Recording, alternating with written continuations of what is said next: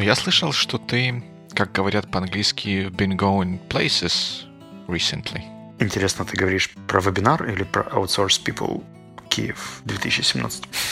Я же сказал places. В эту категорию можно записать все, что угодно. Ну, например, вебинарная площадка вполне может почитаться Marketplace. Но я правда был на Outsource People. Очень интересный опыт у меня получился. Если я не ошибаюсь, ты тоже бывал на аутсорсинг ивентах, по-моему, да, форуме, да? Да, да. Я, я как раз весной был на альтернативной, наверное, площадке подобного рода, которая называлась Kiev Outsourcing Forum. Ты, наверное, немножко позже нам расскажешь, да? Попробуем сравнить два ивента и посмотреть, кто из них лучше. Ну, особенно если учесть, что тебя не было на одном, а меня не было на другом, у нас очень хорошее сравнение получится. Ну, ну давай так, мы же все равно знаем подготовительные стадии. Например, а ты ездил участником или выступать? Я ездил выступать. Выступать. Ну, тогда, может быть, начнем с подготовки. То есть, что происходило, как у тебя происходило общение с э, организаторами. В моем случае это было просто феерично, потому что мы подали сразу три темы доклада, одобрили из них одну, и мы где-то пару недель переписывались, пытаясь согласовать, что же там должно быть, кто же целевая аудитория и так далее. Но мне понравилась содержательная часть этого общения. То есть это было, в принципе, один из лучших experience ов по общению о теме доклада. Потом, конечно, все закончилось, и сам доклад никто не слушал, но why not? Мне кажется, что вот такие вот опыт более поздний, он все-таки должен накладывать отпечаток на тот опыт, который у тебя был раньше, если было замечательное продуктивное общение по поводу доклада, которое никто не пришел слушать, то как бы закрадываются сомнения в продуктивности того общения, которое было изначально. Может быть, я неправильно сказал. Я имею в виду, что не было никаких предварительных прослушиваний репетиций до самого выступления. Меня пришли слушать, и зал был полный, так что в этом плане все окей. Я просто, наверное, не до конца сформулировал. Мысль в том, что очень часто организаторы конференции пытаются услышать основные тезисы или провести небольшой чек-колл, чтобы проверить адекватность человека в разговорном плане. Вот этого не было. Я про такое слышал, но я сам с таким никогда не сталкивался. Может быть, я всех сужу по себе, мы просто на 3PM это считаем нормальной практикой. У меня есть противоречивые мысли по поводу такой практики, но, наверное, сейчас не лучшая будет площадка для того, чтобы их обсуждать. Но вот чтобы я правильно тебя понял, потому что я поначалу-то понял тебя неправильно, то есть тебе на доклад люди пришли, но я правильно услышал, что они были какие-то неправильные. В том смысле, что они оказались не теми, кого ты ожидал. Или я что-то не так понял. Мне кажется, что это беда многих ивентов, когда мы выдаем желаемую целевую аудиторию за действительную. Так вышло, что это была не совсем та целевая аудитория, о которой мы говорили, Естественно, заявлялось, что поскольку это Outsource People большая конференция и ориентирована на первых лиц компаний, то ко мне дойдут сейлзы и топ-менеджеры. По факту оказалось не совсем так, и где-то, может быть, всего лишь процентов 30-40 аудитории были из заявленной группы, все остальные были кем-то еще. Группа, а сколько всего было участников? Наверное же все большие конференции, они очень любят хвастаться тем, сколько у них было участников. Ты знаешь, я не уловил момент хвастовства. Я знаю, что это было пять потоков, и достаточно крупно все выглядело. По моим субъективным оценкам было человек 500. Но я могу ошибаться. Ну, на сайте написано 1200 участников. И, наверное, это тот момент, когда у меня вот включается какая-то математическая, не побоимся этого слова, соображалка, если заявляется, что аудитория конференции — это первые лица, компаний, которые занимаются аутсорсинговой разработкой, то чтобы набралось 1200 человек вот такого калибра, которые будут участниками, ну сколько топ-менеджеров, таких вот, может быть, в средней компании? Ну, три, угу.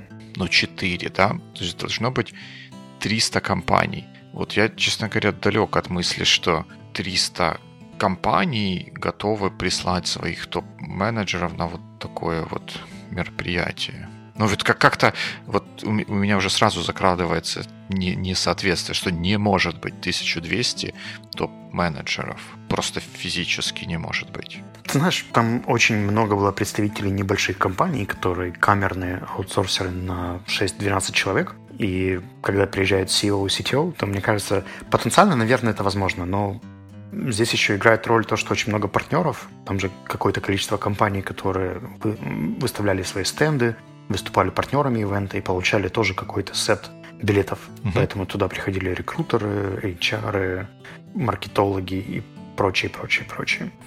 Но это как бы боль, наверное, любого крупного ивента, поэтому не могу никого в этом упрекать. Но факт остается фактом. Целевая аудитория получилась чуть размытой. Еще, на самом деле, меня, знаешь, вот я три дня пытался отделаться от ощущения, что что-то со мной было не так. Я рассказывал о построении отношений, мы говорили о том, как холодные имейлы не должны быть манипулятивными и во что-то вовлекать людей, насколько важно строить отношения с э, потенциальным заказчиком. И как-то, ты знаешь, я не всегда чувствовал фьюжн с другой стороны. Обычно такая риторика вызывает, ну, если не одобрение, то хотя бы понимание. А здесь у меня было острое ощущение, что есть люди, которые пришли что-то продавать или найти способы, как продавать еще эффективней, без какой-то мысли, что будет происходить после этого, и без ориентации на какое-то долгосрочное партнерство. Один из моих знакомых пошутил и назвал это outsourcing flavor. Ты тут имеешь в виду, что люди пришли за какой-то серебряной пулей, что вот дайте нам правильных патронов, и у нас сейчас все будет хорошо, и мы не хотим вот это упражнение делать, отжиматься, подтягиваться, кроссы бегать, тренироваться в стрельбе, глаз прищуривать. Дайте нам что-то такое, что вот мы просто стрельнули, и все было хорошо. И это в том числе, но я больше имел в виду тот факт, что, знаешь, когда работа идет в таком плохом понимании галеры или бодишопа, то перестаешь ценить людей. И сотрудников, и клиентов. И это превращается в такой конвейер, что нужно побольше людей через себя пропустить, чтобы получить результат. Давай я попробую рассказать историю, э, которая, по идее, должна описать, о чем я говорю. Я работал с несколькими IT-компаниями, которые кто-то занимался аутсорсом, кто-то занимался продуктом, э, но мне всегда нравилось то, как они относятся к клиенту. Они ориентированы были на заказчика, на то, чтобы с ним общаться, решать его проблему и так далее. После этого я попал в несколько компаний, которые почему-то ориентированы на прибыль. И им кажется, что customer – это просто один из инструментов получения этой самой прибыли. И это чувствовалось во всей корпоративной культуре компании, начиная от топ-менеджера, заканчивая PM или тем лидом. А вот ты говоришь, чувство, вот как это, в чем, в чем это проявляется? Давай так, есть э, несколько типов автомоек. Автомойки, где с тобой вежливо разговаривают, спрашивают, как дела, и решают твою проблему. А если ты просишь пропылесосить коврики, их дополнительно пропылесосят. А есть другие, в которых на тебя смотрят из серии «давай, давай, быстрее проходи, к нам тут уже следующий подъезжает по времени». И, и им не интересно, какая у тебя была проблема и что ты хотел помыть. Они просто сделали стандартный набор за 45 минут и двинулись mm-hmm. дальше. И вот где-то по такой аналогии я чувствую, что есть два полюса у этих компаний. Те, которые, правда, решают проблемы сфокусированно своего заказчика или юзера, и те, которые ориентированы на знаешь, такую больше процессность, потоковость. Побыстрее, побыстрее, побольше, побольше, побежали, побежали. Давайте, воронка продаж, больше людей загнать, получше имейлы, отточить эффективность, больше разработчиков, ну и так далее. Ну, наверное, да, I, can see that, но я пока еще не разделяю твоего ну, негодования или неодобрения этой темы. Это две такие разные э, бизнес-модели, и как бы рынок рано или поздно решит, какая из них лучше или насколько та или иная из них может масштабироваться. Если продолжить твою аналогию с мойкой, которая за 45 минут делает необходимый минимум, то ты, зная, что тебе нужно больше, чем необходимый минимум, туда не поедешь. Но зная, что у тебя есть только 45 минут, и они за 45 минут точно сделают необходимый минимум, ты можешь поехать к ним, потому что тебе эти 45 минут будут важнее, чем помытые коврики. И я пока не вижу тут такой вот проблемы. Ну, ну да, не все, не все же ракеты на Марс запускают. Кому-то приходится, ну, я так говорю, приходится, но кто-то делает сайты для разных компаний с, как, с какой-то интерактивностью, которые не покрываются какими-то стандартными инструментами для создания сайтов. И у них вот есть поток, и да, им нужно побыстрее пропускать этих клиентов через себя. Ну, hopefully они делают это в клиентоориентированной и дружественной манере. Но, ну да, это поток, и чем лучший поток таких клиентов небольших они обеспечат, тем лучше будет их бизнес, тем они лучше, регулярнее и больше смогут платить зарплаты сотрудникам своим. Вопрос не в том, что они делают, сайты или запускают ракеты на Марс, а то, как они это делают и какие при этом используют методы, ценности и так далее. И мне кажется, что у меня просто был какой-то ценностный диссонанс, поскольку для меня всегда чуть более приоритетна полезность для того, с кем я работаю. Uh-huh. Может быть, это профдеформация из образовательной сферы, сферы обучения, э, где результат измеряется прогрессом тем, с кем мы работаем, и, собственно, они поэтому возвращаются, заказывают что-то еще и так далее. Поэтому мне было очень сложно найти общий язык и посоветовать что-то отдельное людям, которым польза чуть менее важна, а важно поскорее, побыстрее, и, в принципе, не очень важно как. Да? То есть by any means, любыми методами или способами. Опять-таки, это больше интуитивное ощущение, это явно не попадает в 100% людей, с которыми я там общался, но это такой момент, который я раньше чуть меньше обращал внимание на эти конференциях, поскольку они были миксовые. Там были обычно и продуктовые компании, и аутсорсеры и так далее. Мне кажется, что это может быть неким отражением того общего тренда на коммодитизацию IT и IT-сервисов. В частности, ведь если у тебя есть дорогой ресторан, ты хочешь, чтобы те, кто у тебя уже побывали, они пришли к тебе еще раз, потому что таких людей, ну, customer acquisition будет легче и дешевле, если ты его делаешь среди тех людей, которые у тебя уже побывали и оценили, насколько хороший у тебя сервис, вкусная кухня и всякие такие штуки. То есть до них проще потом дотянуться, меньше усилий требуется для того, чтобы их завлечь обратно. Mm-hmm. Ну, предполагая, что у тебя хороший сервис. И э, дорогому ресторану нужно уделять внимание и заботиться о том, чтобы вот этот вот experience был максимально, максимально быстрый. Если же ты, например, я не знаю, такой же самый ресторан, но не такой же самый, а просто ресторанчик где-нибудь в хабовом аэропорту, ты понимаешь, что человек, который у тебя один раз был, он к тебе больше не попадет. Вероятность того, что он попадет, она очень, очень минимальная. И тут у тебя вот этот вот customer acquisition, когда ты делаешь маркетинг и возвращаешь э, клиентов, которые у тебя уже были, он просто не работает в силу физических причин и ограничений. И тебе нужно обеспечить ну, хороший поток одноразовых клиентов, то есть дать им минимум, чтобы они не застревали там, не рассказывали потом байки про, про то, какой у тебя плохой ресторан каким-то своим друзьям, которые, возможно, будут тоже лететь через этот аэропорт. И как бы и все.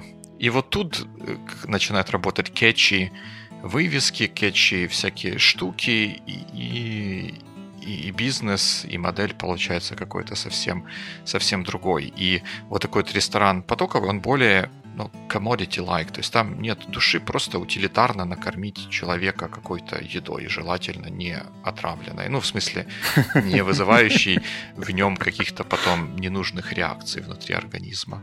И все. И мне кажется, что что-то подобное и с IT происходит, когда э, разного рода IT-сервисы стали быть нужны не только большим крупным компаниям, которые с хоть каким-то минимальным пониманием дела и с каким-то более-менее таким вот выверенным и формальным бизнес-подходом подходят к реализации этих проектов, ну и простым небольшим э, фирмочкам, командочкам, которые понимают, что им нужна какая-то IT-система, но у них, у них нет, по-английски это называется sophistication, чтобы сделать это как-то слишком осмысленно. Они просто приходят к киоску за шаурмой, быстро хотят купить эту шаурму и уйти. И больше они туда никогда не вернутся. И киоск, он ориентирован на то, чтобы поток такой вот обеспечить. Знаешь, это makes perfect sense. И даже не буду с тобой спорить, а просто расскажу тебе еще один поинт, который мне запомнился. Это достаточно большое количество заграничных спикеров. То есть были ребята из Германии, Польши, Штатов, как обычно Женя Розинский. Ну, Женя такая видная фигура на всех конференциях. Он же много полезного, интересного рассказывает.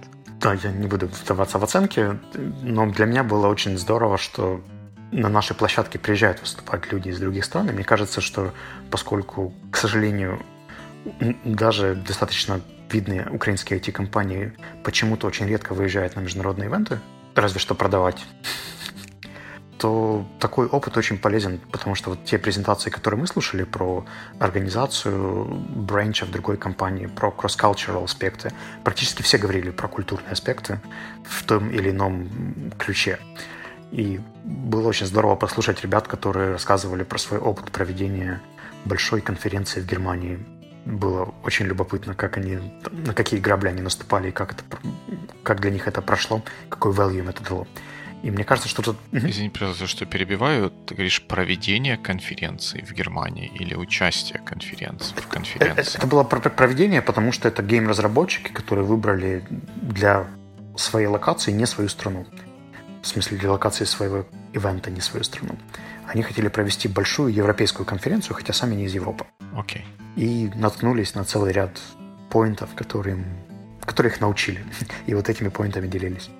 Ну, но это же были какие-то ну, ребята местного, ну, наши ребята, которые организовывали эту конференцию в Германии, или это были какие-то американцы, я не знаю.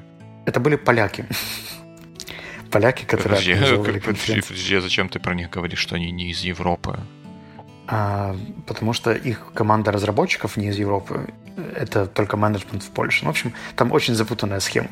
Ох. Смотри, я, я не столько про содержание презентации, сколько про тот факт, что на украинские... Как будет терран на русском? Терраны? Эм... Ну, в общем, к нам в гости. Да, к нам в гости приезжают люди, которые привозят совершенно другой опыт, который нигде нельзя получить ни под каким соусом, кроме как из живого общения. И мне кажется, что если я получил личный value для себя, то есть не только бизнес-value, но и какой-то personal value, то это был как раз от таких презентаций.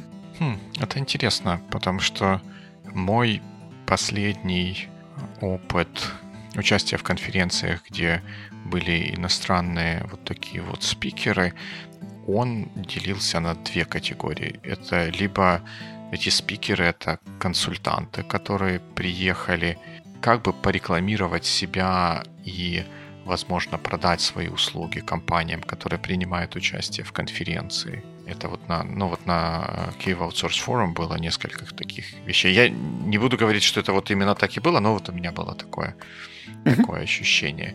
И вторая, э, вторая категория – это когда организаторы конференции зазвали какого-то спикера иностранного, чтобы, ну так сказать, надуть э, себе щеки и облегчить задачу продвижения конференции и продажи билетов на это замечательное событие.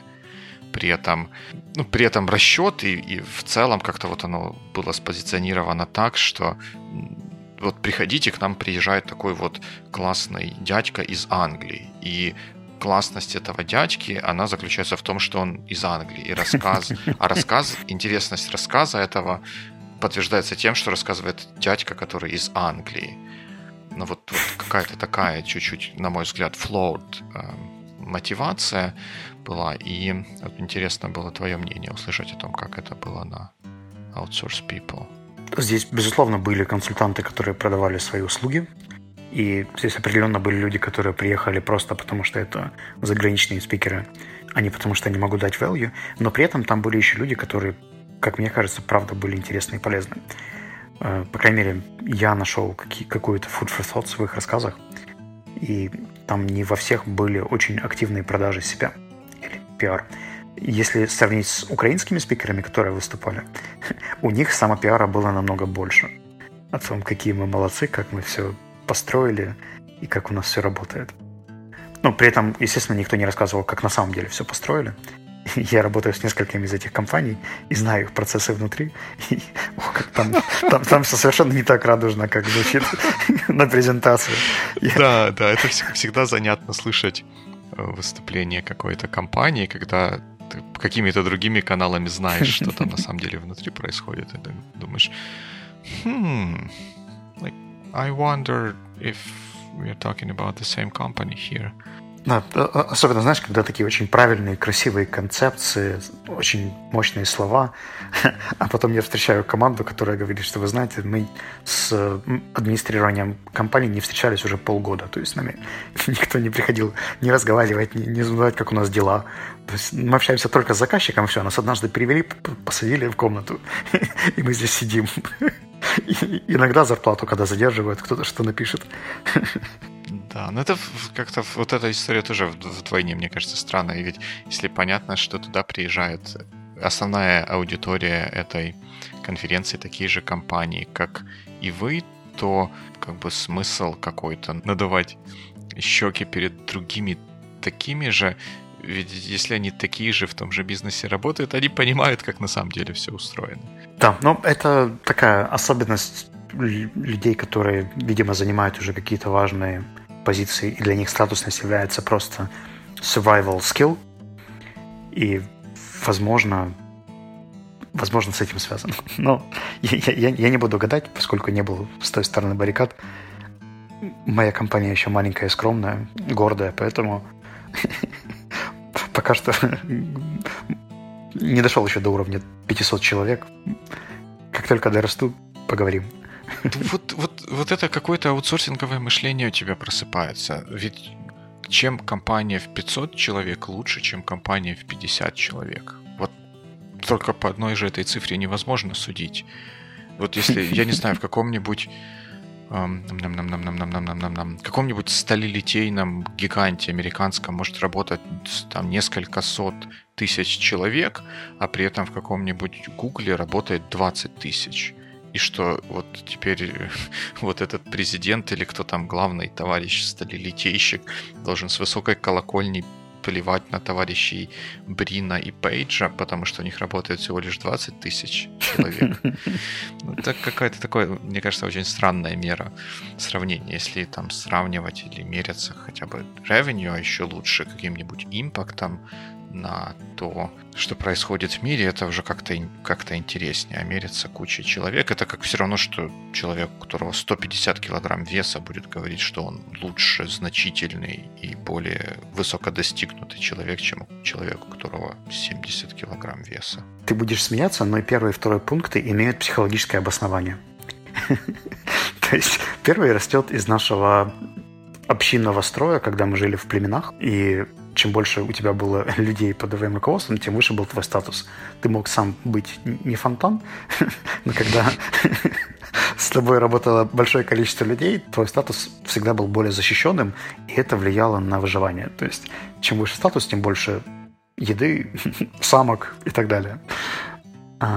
По поводу ну, веса ну, работает так, так чем же. выше статус, тем этого больше, а не чем этого больше, тем выше статус. И, соответственно, если у тебя есть возможность каким-то образом поднять или подчеркнуть свой статус, будь то количество людей или еще что-то, то за это цеплялись как за survival механизм, потому что если этого не сделать, это сделает кто-то другой, твой статус заберут. Вот он скажет, что у него 400 человек, а я не скажу, что у меня 500. И все, я буду менее статусным. Поэтому и хвастаются кто чем, кто мышечной массой, кто кстати, мышечная масса также очень влияет. Если вести переговоры, то крупный человек имеет психологическое небольшое превосходство. Нужно быть готовым. И если людей больше, то есть если вы общаетесь два к одному, то эти два человека тоже могут иметь такой unfair advantage в разговоре. Так что буквально все, что ты сейчас назвал с таким с, с критики, на самом деле имеет очень крутую психологическую подоплеку.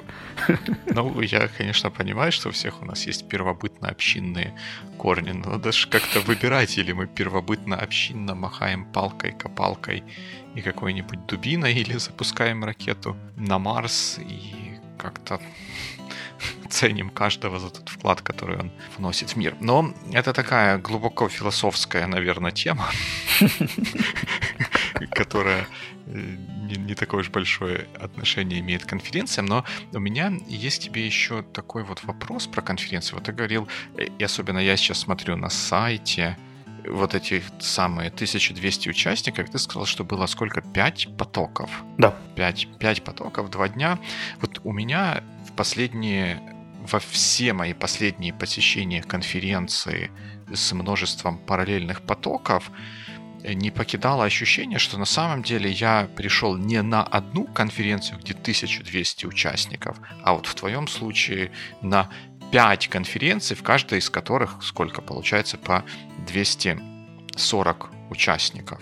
И вот этот масштаб, который кажущийся масштаб вот этого самого большого ивента, он нивелируется тем, что все равно люди разбиваются на все на такие вот маленькие кучки, которые на, находятся в каких-нибудь разных местах и в разных залах. И если темы еще и оказываются немножко такими вот разделенными и сегрегированными, а тут девелоперы, тут сейлзы, а тут менеджеры, mm-hmm. а тут топы шампанское попивают на закрытой тусовке, то все, вот этих 1200 человек нет, максимум э, людей, с которыми ты можешь пересечься, это там какие-нибудь э, в кавычках жалкие 200, 200 людей из того бабла, в который ты самоидентифицировался, выбрав себе какой-то поток. Угу. Мне понятно, о чем ты сейчас говоришь, и я даже догадываюсь, почему ты так думаешь.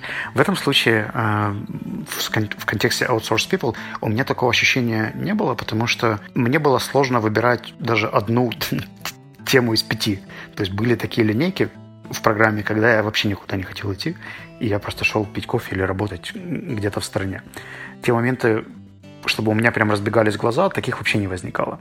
А по поводу аудитории, там был очень большой микс. То есть крайне редко одна и та же группа людей оставалась в одном зале. Но не было ощущения, что это супер масштабно.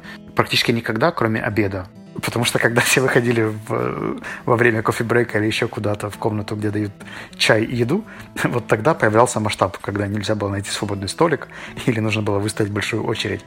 Но вот в организационном плане практически, ну, может быть, я просто не успел на открытие, потому что ехал с поезда сразу на бал, и, может быть, на открытии было больше людей, но практически все два дня люди приходили из зала в зал, зала в зал, находились единоразово, единовременно в пяти локациях разных, И даже на финальное слово все вместе не собрались. То есть это всегда были какие-то отдельные 200 человек, которых я видел в той или иной локации, но не видел общего момента, разве что на обед.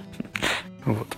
Ну да, вот это же как раз то, о чем я говорю, что получается ты встречаешь какого-нибудь человека, и единственная более-менее гарантированная общая тема, которая может быть возникнуть там, связанной с ивентом, это вам понравился обед или нет, вам хватило запеченного кролика или не хватило, потому что все от этого ивента получают настолько разный experience, который не позволяет сформировать какое-то общее единое поле людей, участвовавших в аутсорс People или в какой-то другой такой вот большой конференции. Вот мне как-то вот этот момент, чем, чем дальше, тем меньше нравится в таких масштабных ивентах. Мне кажется, что плюс этого все, что у тебя все-таки есть выбор, и ты можешь перейти из зала в зал или поменять презентацию прямо по ходу, если вдруг что-то не заходит. То есть у этого есть свои bright sides.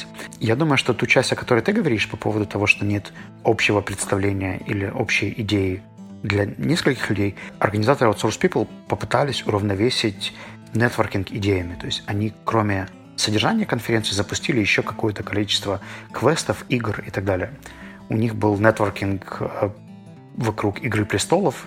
Они печатали прямо на бейджике какие-то гербы кланов, и люди должны были собираться, что-то делать. Я, конечно, прошел мимо этого тренда, но я знаю, что это был повод для там, нескольких людей познакомиться точно.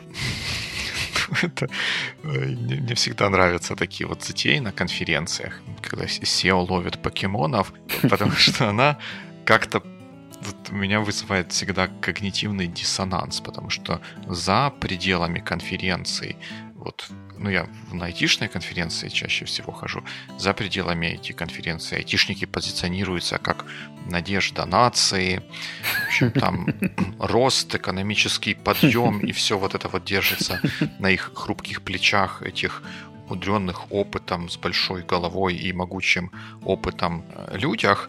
А потом, когда они собираются в кучу, они становятся такими крайками. Ой, давайте пощиплем травку. Ого, а какого, из, какая, какой цветочек у тебя на бейджике нарисован? Давай найдем всех, у, которых, у кого такой цветочек. I'm like, come on, мы... Надо, или мы все взрослые люди, которые под, поднимаем экономику, или мы собираем цветочки на лужайке. Вот я не знаю, как-то вот у меня никогда не складывалось, складывались эти две части в какой-то когерентный пазл. Так и тут. Рассчитываем, что к нам пришли топы компаний. О, давайте теперь все будем, я не знаю, что там, искать, чего там, объединяться в кланы и искать. Ну, там была война, мы там не искали, мы должны были победить другие кланы. Ну, ну то есть... То есть Это ну, же конкурентный ну, рынок. Ну, вот как, даже если вспомнить твой вчерашний вебинар про нетворкинг на конференции, ты к человеку должен подойти с вопросом, или там подойти, познакомиться, сказать, я такой-то, такой-то, мы занимаемся тем, что... За... Здравствуйте, я Илон Маск, мы запускаем ракеты в космос, а чем вы занимаетесь вы? Ну, знаете, я сейчас ищу всех, у кого вот такой желтый трехлистник на, на бейдже. Покажите, пожалуйста, у вас бейдж. А, у вас зеленый четырехлистник. Э, давайте потом с вами на следующем перерыве пообщаемся. Ну вот, вот как это? Как, как это помогает нетворкингу? Это, это вот создает, это вот как раз, как раз все, это, я все понял, это квинтэссенция проблемы большой конференции, когда люди, попавшие туда, не объединяются тем, что происходит вокруг них вот такого вот содержательного, что нужно придумать какие-то искусственные костыли, чтобы они заговорили друг с другом, чтобы они начали общаться или как-то взаимодействовать, потому что без этого у них нечего сказать друг другу. А если они туда приехали, и э, мы заставляем их говорить про «Игру престолов», то у нас же конференция все-таки не про «Игру престолов». Я согласен. Это, правда, выглядит, наверное, смешно со стороны, хотя у этого есть вполне разумное обоснование по поводу использования геймификации и вовлечения. Вопрос в реализации и в том, что эта геймификация оторвана от контента, да, использование квестов и всяких интерактивных штук, чтобы познакомить людей, мне кажется, в этом есть смысл. Вопрос в том, что есть разрыв между формой и смыслом. И он, наверное, усиливает да, вот это ощущение, что нет ничего общего или объединяющего. Если бы, например, у людей был квест собрать какой-нибудь, там, решить какой-нибудь пазл, а ответы были бы в презентациях разных спикеров в разных залах. И им нужно было бы это делать совместно слушать, обсуждать, делиться и так далее. Это бы решило твой диссонанс по поводу нетворкинга и содержания?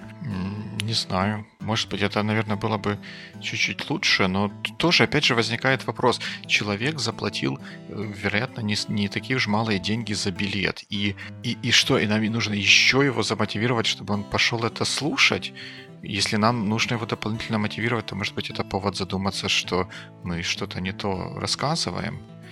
Но вот здесь, мне кажется, этим больше страдают именно такие вот большие масштабные конференции, которые хотят получить максимальное количество участников и продать им максимальное количество билетов. Ну, не только, ну, не только об этом, просто получить максимальное количество участников.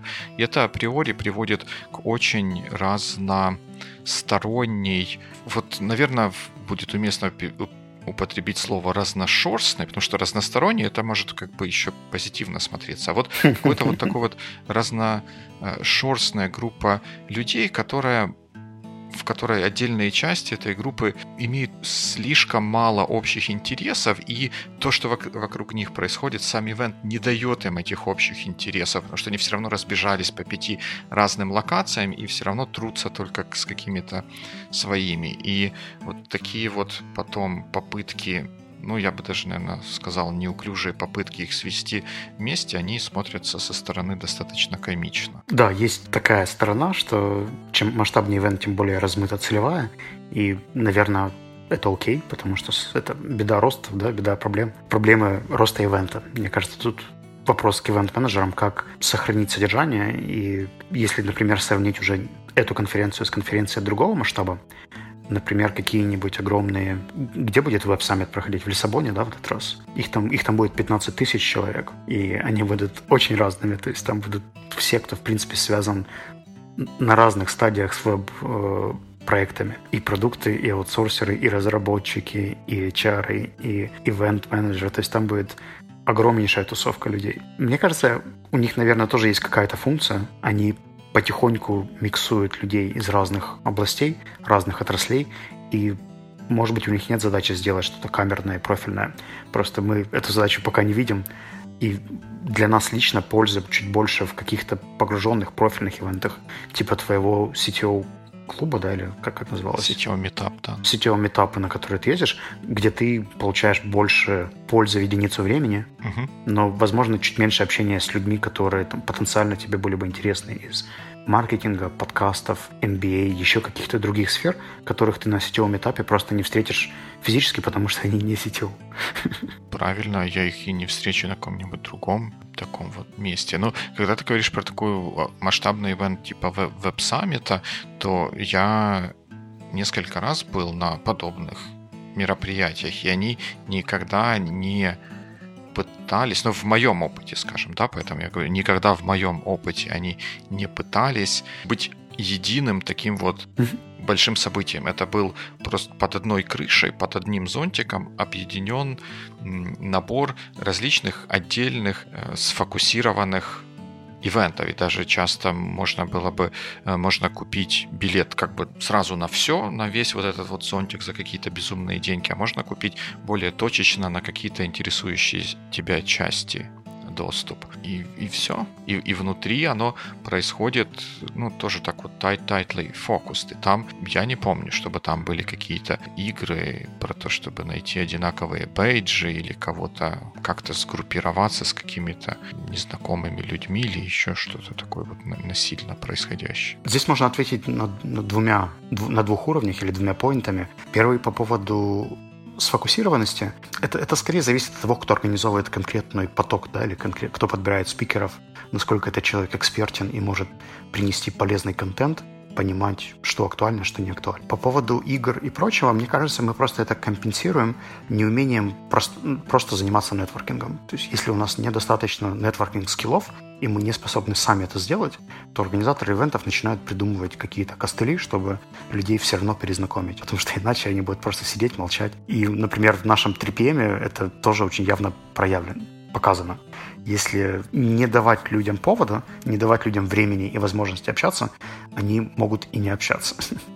Поэтому я думаю, что в идеале, когда наша комьюнити немножко созреет и поймет базовые инструменты общения, нетворкинга, знакомств, перестанет бояться незнакомцев и опасаться знакомиться на ивентах, то отпадет необходимость в такого рода развлекалочках и engagement инструментах. Не знаю, мне кажется, что она отпадет тогда, когда сами эти ивенты перестанут гнаться за тем, чтобы быть самым большим и каким-то с огромным каким-то количеством участников, а вместо этого будут стремиться достичь какую-то более конкретную цель в виде ну, того вот импакта или влияния на индустрию или на часть индустрии, которая им интересна. Вот я ни, ни разу не был на HR-метапах, про которые ты говорил, но я почему-то себе представляю, что там проблем с тем, чтобы заставлять людей, которые туда попали, разговаривать друг с другом, никаких нет. Не, не только потому, что HR обычно э, более опытные в общении, и им это, скажем, легче дается,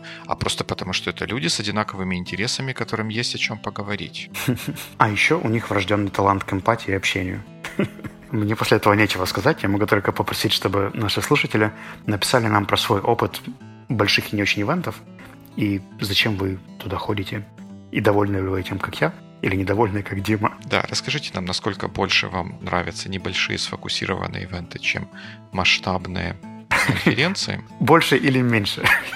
Правильный вопрос. Нет, правильный вопрос был так, как я его задал.